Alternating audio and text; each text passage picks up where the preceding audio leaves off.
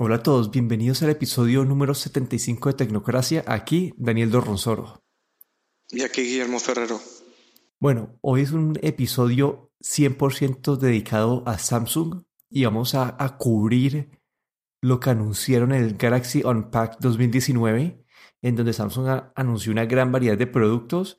Creo que el gran foco es el Samsung Galaxy Note 10, pero hay otros productos que también anunciaron que, que vamos a discutir. Pero empecemos por la parte importante, por el producto grande de ellos, que es el Note 10. Esta vez han hecho un, cambio un poco radical y es que el Note ya viene en dos tamaños. Viene, creo que son uno de 6.3 pulgadas y el otro de 6.8 pulgadas. Entonces ya están haciendo una, división de dentro de esta misma línea, además de las divisiones que ya existían o, existen en el que habían en el S10 entonces ya tenemos esta división. Pero acá Samsung ha hecho una, una movida que no me atrajo mucho y es que las características entre el S del Note 10 y el Note 10 Plus son bastante diferentes. Entonces empecemos primero con el Note 10.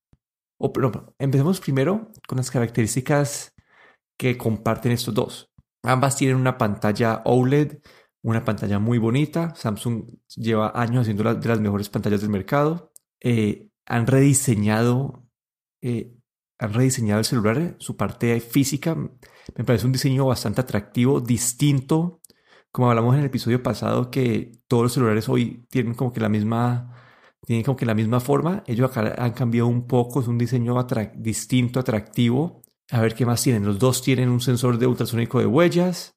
Mm, Samsung, como habíamos dicho en ese episodio, le ha quitado el puerto de audífonos. Y esto es simplemente ellos llegando, están llegando pues alineándose con lo que el, eh, lo que el mercado hay. Ya hoy en día la gente está acostumbrada o a utilizar eh, audífonos inalámbricos, audífonos Bluetooth o utilizar los audífonos que, que vienen con los celulares. Entonces ahí MKBHD hizo una, una encuesta en Twitter y era como que el, el 15% de la gente le molesta o le hace falta el puerto de audífono y va a influenciar su, decisión de compra. Entonces, la verdad, esto es algo que ya que no le veo, no veo que no sé, no creo que sea tan, eh, sí, tan dramático. Lo único es que pues Samsung decía todos los otros están cambiando, nosotros no vamos a cambiar porque esto es lo mejor para nuestros usuarios y cambiaron.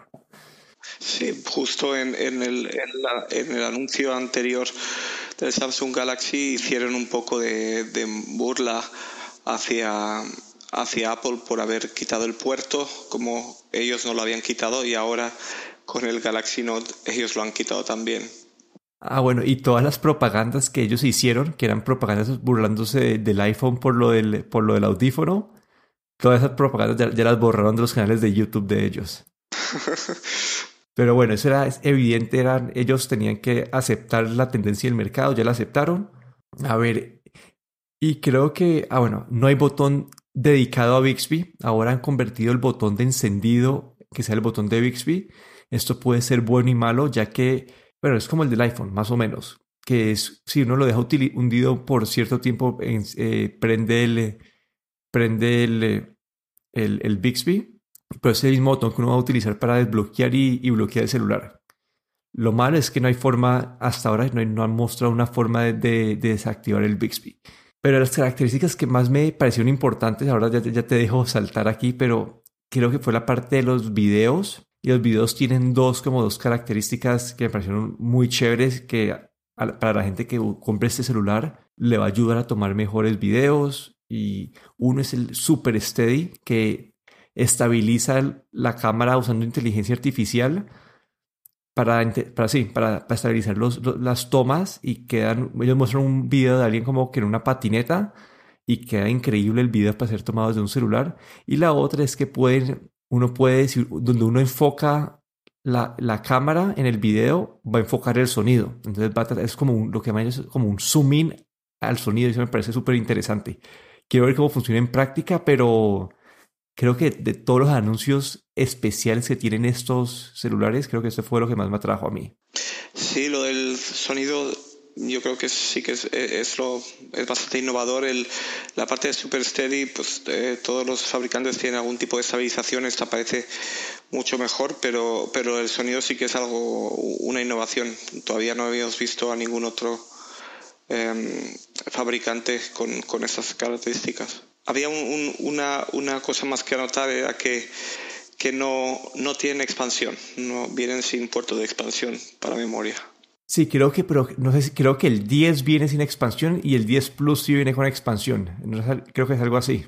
Eh, o, no estoy seguro, no estoy seguro. que teníamos que validar eso, pero eso es lo que yo quería empezar a ver como desde, desde la, la diferenciación de tamaños, que acá ha cambiado bastante. Como que el 10, que es el pequeño, tiene tres cámaras y viene con, con hasta 8 GB de RAM cuesta 950 dólares y tiene hasta, hasta, eh, hasta 256 gigabytes de, disco duro. La pantalla de este es de menor resolución que, el, eh, que la del 10 Plus. La del 10 es Full HD, en 1080p, como, como lo quieran ver. Y no tiene, y no tiene expansión. Entonces es un, es un poco más limitado. El 10 Plus tiene cuatro cámaras. Una de ellas es como que la, la, cuarta cámara es la que te ayuda a ver el, fondo, como que lo que llaman el, depth vision, como que ver, sí, ver la profundidad de las tomas. Viene hasta, hasta con 12 GB de RAM, cuesta 1100 dólares y este tiene hasta 512 GB. Creo que el, el, Plus se puede expandir. Pero vos qué opinaste de, de esto? Sí, estaba verificando. Sí. Se puede el Plus se puede expandir, sí. Pero bueno, ¿qué opinaste vos de, de estos anuncios? ¿Qué te atrajo? ¿Qué no te atrajo? ¿Qué, ¿Cuáles fueron tus primeras impresiones? Eh, eh, una cosa, lo, que comentaste al principio es, eh, ya tenemos Samsung empezando a hacer también diferenciación en su, en su gama de notes con, un, con dos tamaños diferentes, con unas características un poco diferentes. Esto es algo, algo curioso.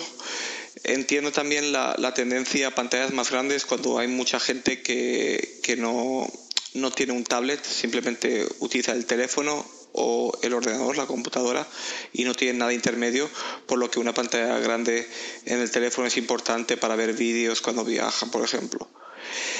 Y la verdad es que la, la, pantalla siempre Samsung tiene, digamos, las mejores pantallas del mercado.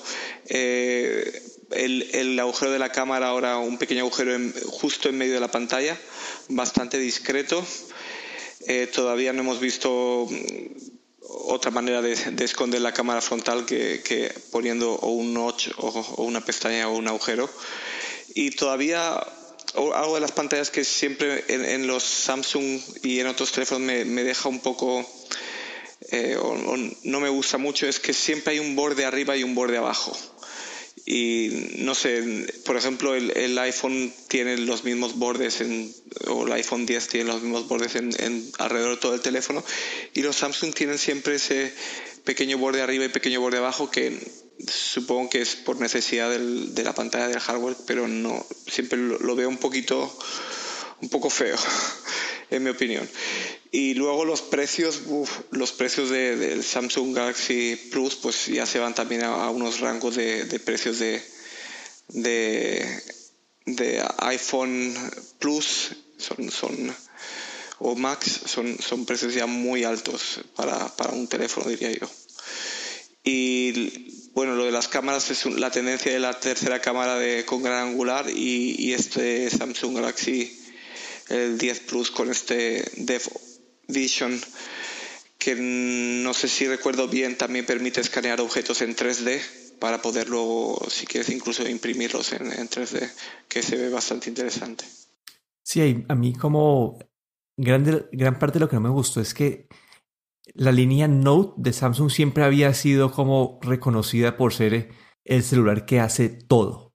Y ahora el problema es que esta línea la han dividido en dos y es un celular que es el 10 es más o menos que normal, pongámoslo de esa manera, y el 10 Plus es el que puede hacer todo, ese es el, innovador, el que tiene la cámara de, profundidad, es el que puede, como dijiste, tomar, eh, puede hacer grabaciones de objetos y convertirlos en modelos 3D que uno luego puede ir a imprimir en una impresora 3D que te ayuda a hacer, eh, a tomar fotos de realidad aumentada y, videos de realidad aumentada así súper chéveres que ellos demostraron en, el, en el escenario, pero el 10 como que es un celular mucho menos atractivo. El 10 Plus tiene resolución de lo que llaman ellos el eh, de 1440p contra 1080p el 10.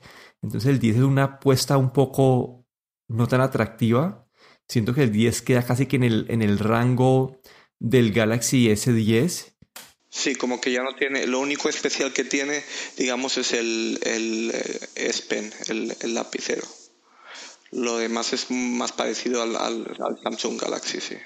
Sí, bueno, algo, que sí me gustó es eh, Samsung, como lo que decías con los bordes. En, en la línea S10 de Samsung, los bordes se redondean o van hasta, hasta los extremos y muchas veces uno puede como que tocar la pantalla de forma de forma equivocada, como que está, estás predispuesto a hacer errores de, de, sí, cuando uno toca el celular, este, aunque van hasta los bordes hacia los lados, no tiene este, es, como que es más plana y no tiene este, como que no, no estira en la pantalla como que en forma redonda o, o sí, lo que, lo que se llama el Infinity Edge, no tiene eso. Y eso me parece una decisión apropiada. Lo único es que yo, yo no soy de teléfono, yo no soy de teléfonos grandes y el 10 Plus son 6.8 pulgadas. Creo que es el celular más grande que ha hecho Samsung como que en toda su historia y puede que sea demasiado. Como que hayan dicho como que la gente que estuvo allá que decían que el 6.8 es como que ya un celular de, de dos manos que hasta que la gente con las manos grandes le va a quedar demasiado grande. Pero sí, no eso es mi, esa fue mi opinión interesantes. Me parecen que han mejorado, pues desde el punto de vista de hardware, mejoraron todo. Solamente les quedó faltando la pantalla de, refresco rápido, que yo sentiría que Samsung debería poder hacer esto. Pero además de eso, como que son celulares muy buenos, pero esta discriminación o esta división o segmentación de la línea Note en dos no me gustó para nada. Sí. Otra cosa también eh, que comentar para que no se escape es lo el, el, nuevo S Pen que tiene ahora Bluetooth, giroscopio y acelerómetro. Y hicieron algunas demostraciones de cómo poder eh, controlar remotamente eh, tu celular pues para la cámara, para hacer zoom en la cámara, para cambiar el modo de cámara también, eh, moviendo el, el, el, lápiz, el S Pen. La verdad es que mm, bastante ingenioso y y también cuando el lápiz está insertado se, se carga automáticamente. Me pareció, me pareció un, un avance también en, en, estos, estos lápices, un lápiz tan pequeño ¿no? que va insertado dentro del móvil que se puede cargar y que tiene Bluetooth. Me pareció bastante, bastante interesante. Sí, a mí lo que esto me recuerda a lo que hablamos de la semana pasada con el Pixel y en su época con el, con el LG de, ese, de, los, de la detección de gestos esto es, para mí esto es otra vez una detección de gestos, pero a través de un instrumento como el S Pen. Que no sé, no sé si es mejor o peor porque técnicamente el, el LG y, el, y lo que va a lanzar Google pueden hacer, creo que en teoría deberían poder hacer exactamente lo mismo, sin, pero sin el instrumento, sin necesidad de tener el lapicero.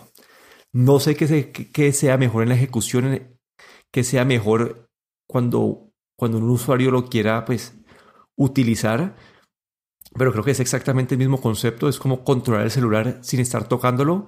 Uno es con el Pen, el otro es con gestos.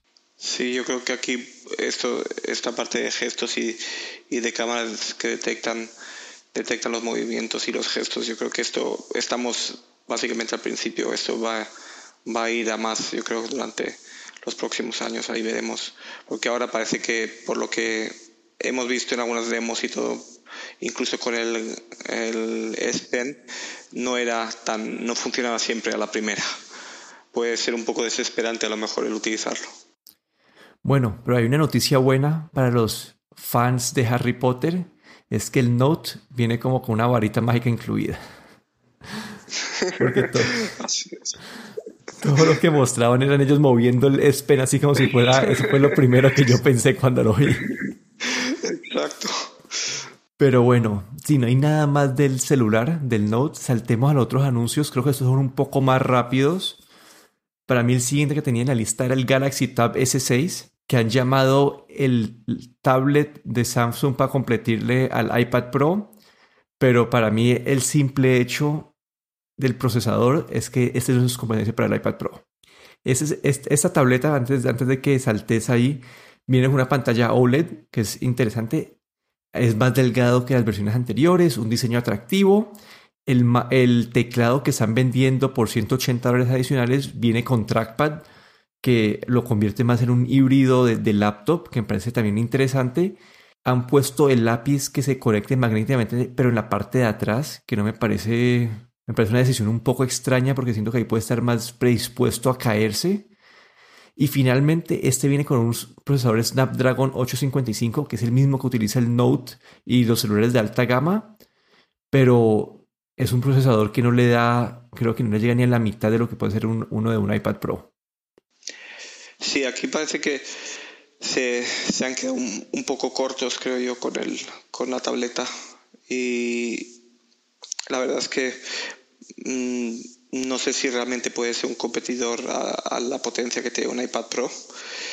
Y también algo, algo curioso es, este, este modo dual que tiene con el con lo que es el Android normal, digamos, y el Dex desktop, el modo que tiene especial para eh, de desktop.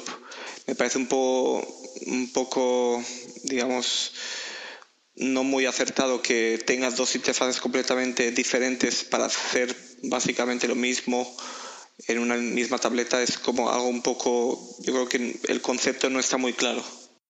Sí, para mí es una comparación, como que yo compararía este con el iPad Air. Eh, siento que en términos de specs es más de, más de a ese alcance. Esa es la, la primera cosa. Y lo otro es, es que es el precio, creo que arranca en 600 dólares, creo que son. 600, 700 dólares, no me acuerdo. Más el teclado lo ponen en un rango de iPad Pro, pero por el simple hecho que un iPad Pro tiene más procesador que te permite utilizar aplicaciones más avanzadas y hacer más con, con la tableta. Entonces siento que el diseño está atractivo, pantalla bonita, que viene con trackpad muy bien, el lápiz bien incluido pero que siento que el precio lo está colocando en un rango que, no sé, sentiría que esto es un, esto es un tablet que debería costar 300, 400 dólares y no los, los 600 que, que veo ahí. Sí, tal vez, eh, como bien dices, estos 649 dólares están un poco demasiado para lo que es, eh, para, para, la potencia que tiene este tablet. Yo creo que aquí a lo mejor, a lo mejor vemos después del lanzamiento a lo mejor vemos a los pocos meses una bajada bastante grande. Sí, acá está 649 por, el, por la base con 6 GB de RAM, 128 de, de disco duro y 730 si uno quiere eh, 256 de, de, disco duro. Que está, siento que está un poco alto, dado que va a ser un dispositivo más limitado que pues por el, por el procesador. Bueno, pero sigamos la lista.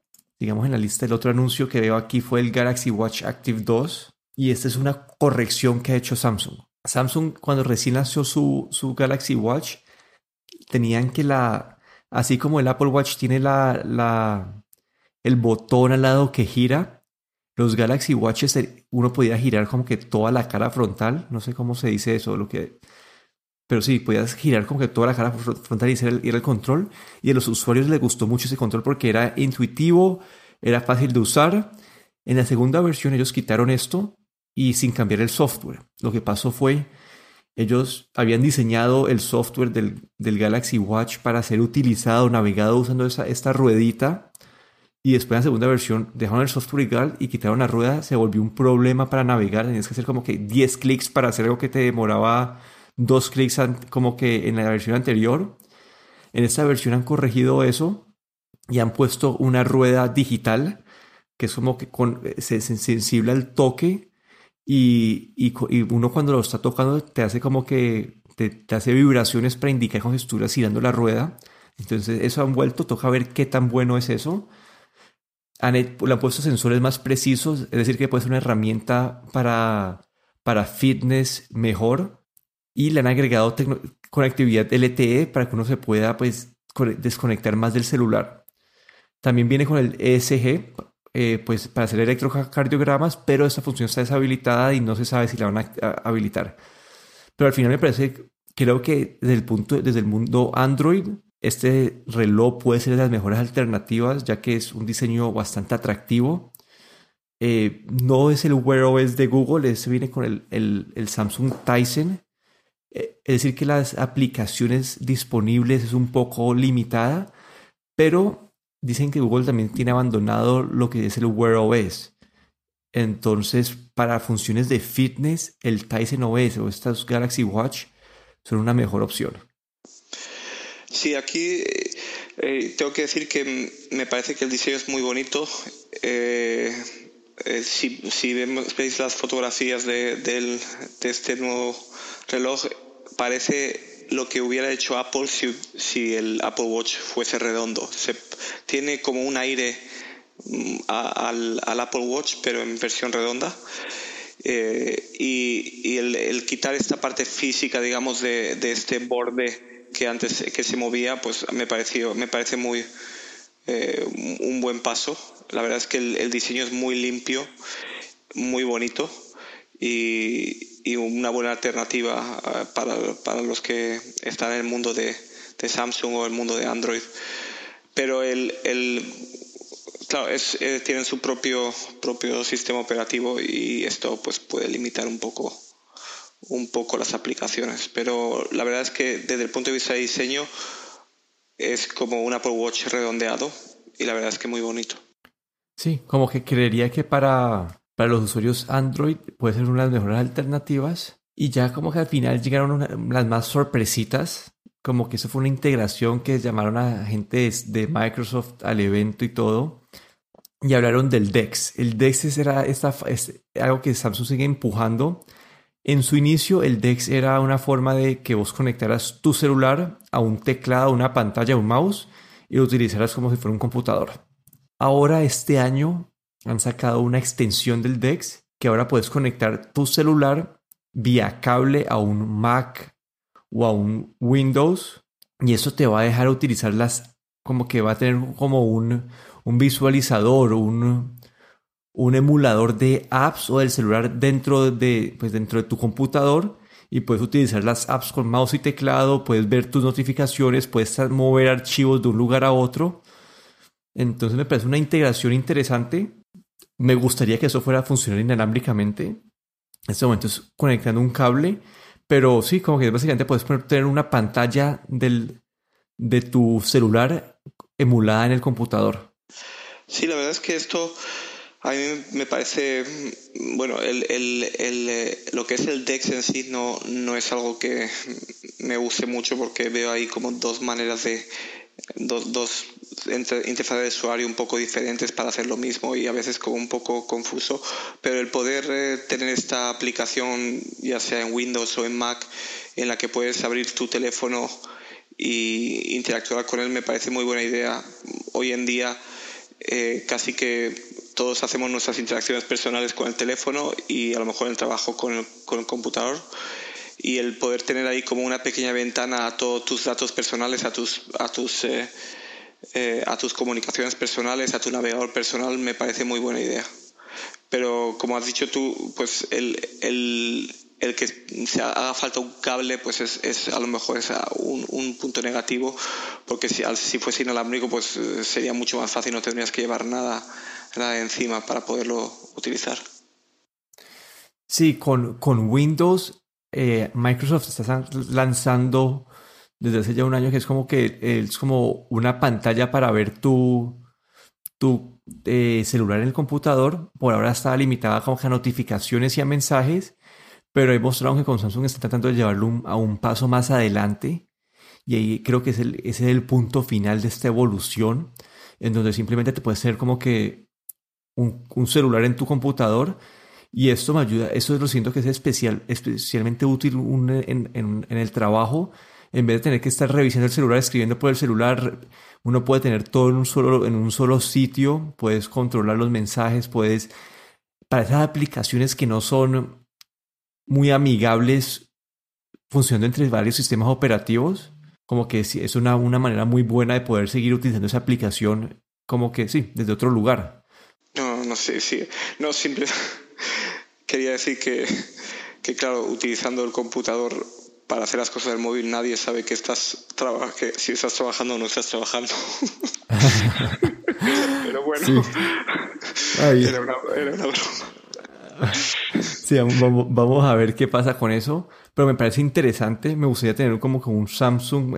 si eso, bueno, eso solamente con el Note, pero me gustaría tener un Samsung para, para probarlo. ¿Cómo sería con la experiencia con el Mac? Porque me parece algo interesante para, para ver.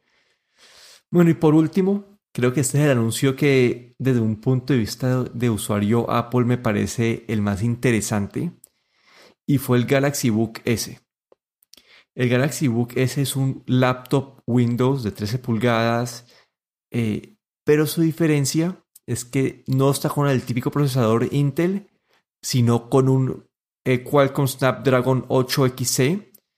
¿Y qué hace esto? ¿Qué, lo, ¿Qué hace que este procesador diferencie este computador? Es que le da una vida útil, ellos estiman que de 20 horas, el cambio que uno da es menor potencia, pero también tiene conectividad LTE.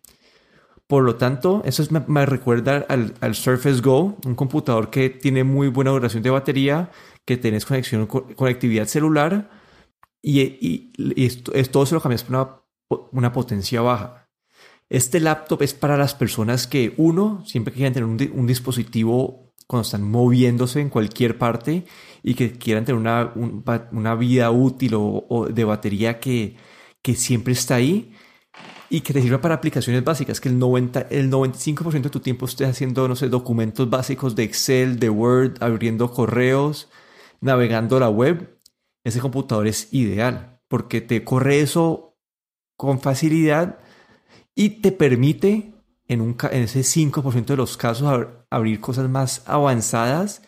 No, el desempeño no va a ser bueno, pero tiene el, potencial. Y desde el punto de vista de usuario de Apple, es lo que digo que me interesa esto, es porque en este momento el usuario de Apple tiene el iPad que está limitado al mundo iOS. Y sí, tiene la batería buena, tiene conectividad celular, pero si vos querés eh, lanzar esa aplicación, ese correr un, no sé, correr un Excel con macros o correr esa aplicación de, de macOS que no está en, el iPad, en ese momento no puedes. Y los laptops de Mac no tiene esa versión súper ligera que esté con una batería, una vida útil de batería de 20 horas con actividad celular, todavía no existe. Entonces siento que este, este computador es como... Es eso que yo como usuario de Apple como que aspiraría a un día tener como que un iPad que te pueda correr Mac. No sé qué, no sé si, si qué opinas. Ah, bueno, y el diseño es muy bonito. A mí me pareció, mm, de verdad, de todo lo que anunciaron, lo que más me gustó fue el, laptop. Eh, me parece pues eh, muy interesante tener un laptop que no está basado en Intel, está basado en procesador Qualcomm con 20 horas de batería. Eh, lo que no entendí muy bien es si todas las aplicaciones de Windows se van a poder utilizar en este laptop o solo aplicaciones que estén compiladas o que estén hechas para poder funcionar en, esta versión de Windows. Es algo que no, no, lo, no lo entendí muy bien, no sé si, si es así o, o no. No, lo que, lo, que, lo que está haciendo Microsoft ahí es, ellos están emulando las aplicaciones que no, no tengan esa funcionalidad para correr en ARM eh, ellos las están emulando dentro de Windows. Es decir, que van a correr con un desempeño un poco más bajo, pero la gran mayoría de las aplicaciones en teoría las deberían poder, las deberían poder correr. No sé si en este momento o a largo plazo, pero ese es el plan. Ah, ok. Entonces sí que lo, lo veo. La verdad es que este es el laptop ideal para, para la gente que necesita movilidad y que necesita estar conectado todo el tiempo y que a lo mejor van de una oficina a otra y no pueden estar pendientes de la wifi, eh, de, de, conexiones wifi todo el tiempo, esto, y, y en donde un, un eh, iPad, por ejemplo, se les queda demasiado corto o no pueden acceder a todas las, como has dicho antes, por ejemplo, a, hojas de cálculo de Excel con macros complicados. Eh, la verdad es que eh, espero que se vean este tipo de laptops más en el futuro y no sé si Apple, pues con el movimiento que ha hecho de comprar la parte de Intel, comprar la parte de, de, de, procesadores celulares, no sé si vamos a ver este próximo año también en los, en los Mac esta conectividad em, celular, pero yo creo que ahora también con el 5G viniendo, pues... Eh, esto va a ser eh, más y más y a lo mejor llega un día en el que todos los laptops tienen conectividad 5G y no utilizan siquiera Wi-Fi. Sí, cuando grababa con Juan Carlos aquí en el, en el podcast, siempre que anunciaban laptops así, él se ponía pesimista porque hace unos, no sé, siete, siete nueve años eh, se hablaba mucho de los netbooks, que eran esos computadores con un procesador súper eh, no poderoso, que te eran súper portables, portátiles, pero, pero eso nunca, eso, eso, pues, esta tendencia murió. Entonces también toca tomarlo con un grano de sal a ver qué, qué en verdad pasa. A mí me parece una, una alternativa buena porque creo que la gran mayoría de usuarios que buscan un laptop y no necesitan correr nada avanzado. Dependen de navegar la web, dependen de abrir un documento de Word, dependen de abrir un, Excel, un Excel básico y esos computadores les dan para hacer esto y les da la versatilidad de poder ver un video, mover el computador de un lado a otro, viajar con el computador, que, que el peso no es, no es muy alto, es decir, este siento que puede ser el computador para la gran mayoría de personas. Sí, yo creo que, que si, si, comparamos con estos antiguos netbooks, eh, eh, los netbooks eran ordenadores de pantallas muy pequeñas, eh, pantallas bastante malas, plástico, que, cuya finalidad principal era reducir el precio a todo coste. Y este, este nuevo laptop de Samsung, no, su finalidad no es crear un laptop barato, sino crear un laptop móvil, digamos. Y creo que el enfoque es un poco diferente y tal vez ahora es el momento para, para este tipo de laptops. Sí, y, desde, el, mundo Apple, nosotros estamos, acá toca decir, estamos un poco sesgados porque los dos somos usuarios Apple en nuestra gran variedad de nuestra, pues, nuestra, en nuestro día a día, en la gran mayoría de dispositivos. Me gustaría a mí ver como que siento que es el, hora de ver como que ese laptop, ese MacBook con procesador ARM y que pueda, sí, que, que, te, que tenga las, funcionalidades o capacidades de, de iOS de, de poder tener tocar la pantalla, de poder ser portable, portable, tener la conectividad celular y a la vez poder correr aplicaciones de Mac. Pero vamos a ver qué pasa. Un anuncio, anuncios bastante interesantes desde el punto de vista de Samsung. A mí también me, creo que también los que más me atrajo fue el, el, el, el Book S. Y el Note 10 Plus se ve como un celular que quiero ver todas las reseñas cuando lo empiecen a probar, porque se ve que, que va a ser algo pues increíble el otro mundo. Me queda faltando esa pantalla rápida para que en verdad fuera el celular que, que tiene todas las funciones o características que pedimos. Pero bueno, eso es todo por el episodio de hoy. Recuerden, si les gustó este episodio, abran la aplicación de Apple Podcast y nos dejan, buscan Tecnocracia y nos dejan una reseña con 5 estrellas. Aquí me despido. Daniel Dorronsoro, me pueden encontrar en Twitter en arroba de Dorron. Y aquí Guillermo Ferrero en Twitter arroba gadgetero.